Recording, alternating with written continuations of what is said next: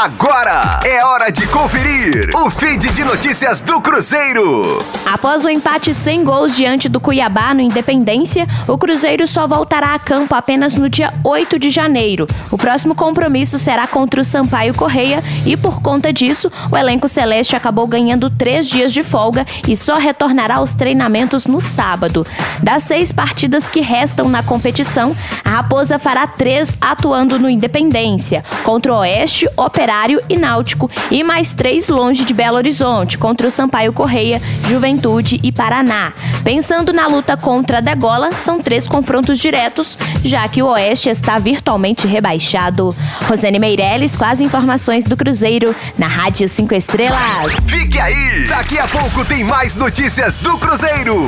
Aqui, Rádio 5 Estrelas.